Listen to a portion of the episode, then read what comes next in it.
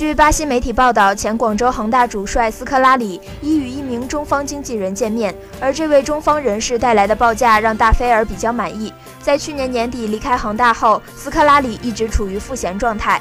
不过，斯科拉里频频与外界传出执教传闻。近日，斯科拉里通过个人新闻办公室发布声明：一些经纪人在利用我的名字，在未经我授权的情况下，擅自将我推荐给了一些俱乐部。我并不知道那些自称是我经纪人的人是谁。不知斯科拉里所言是否真实，但他此前表示他愿意回到英格兰执教。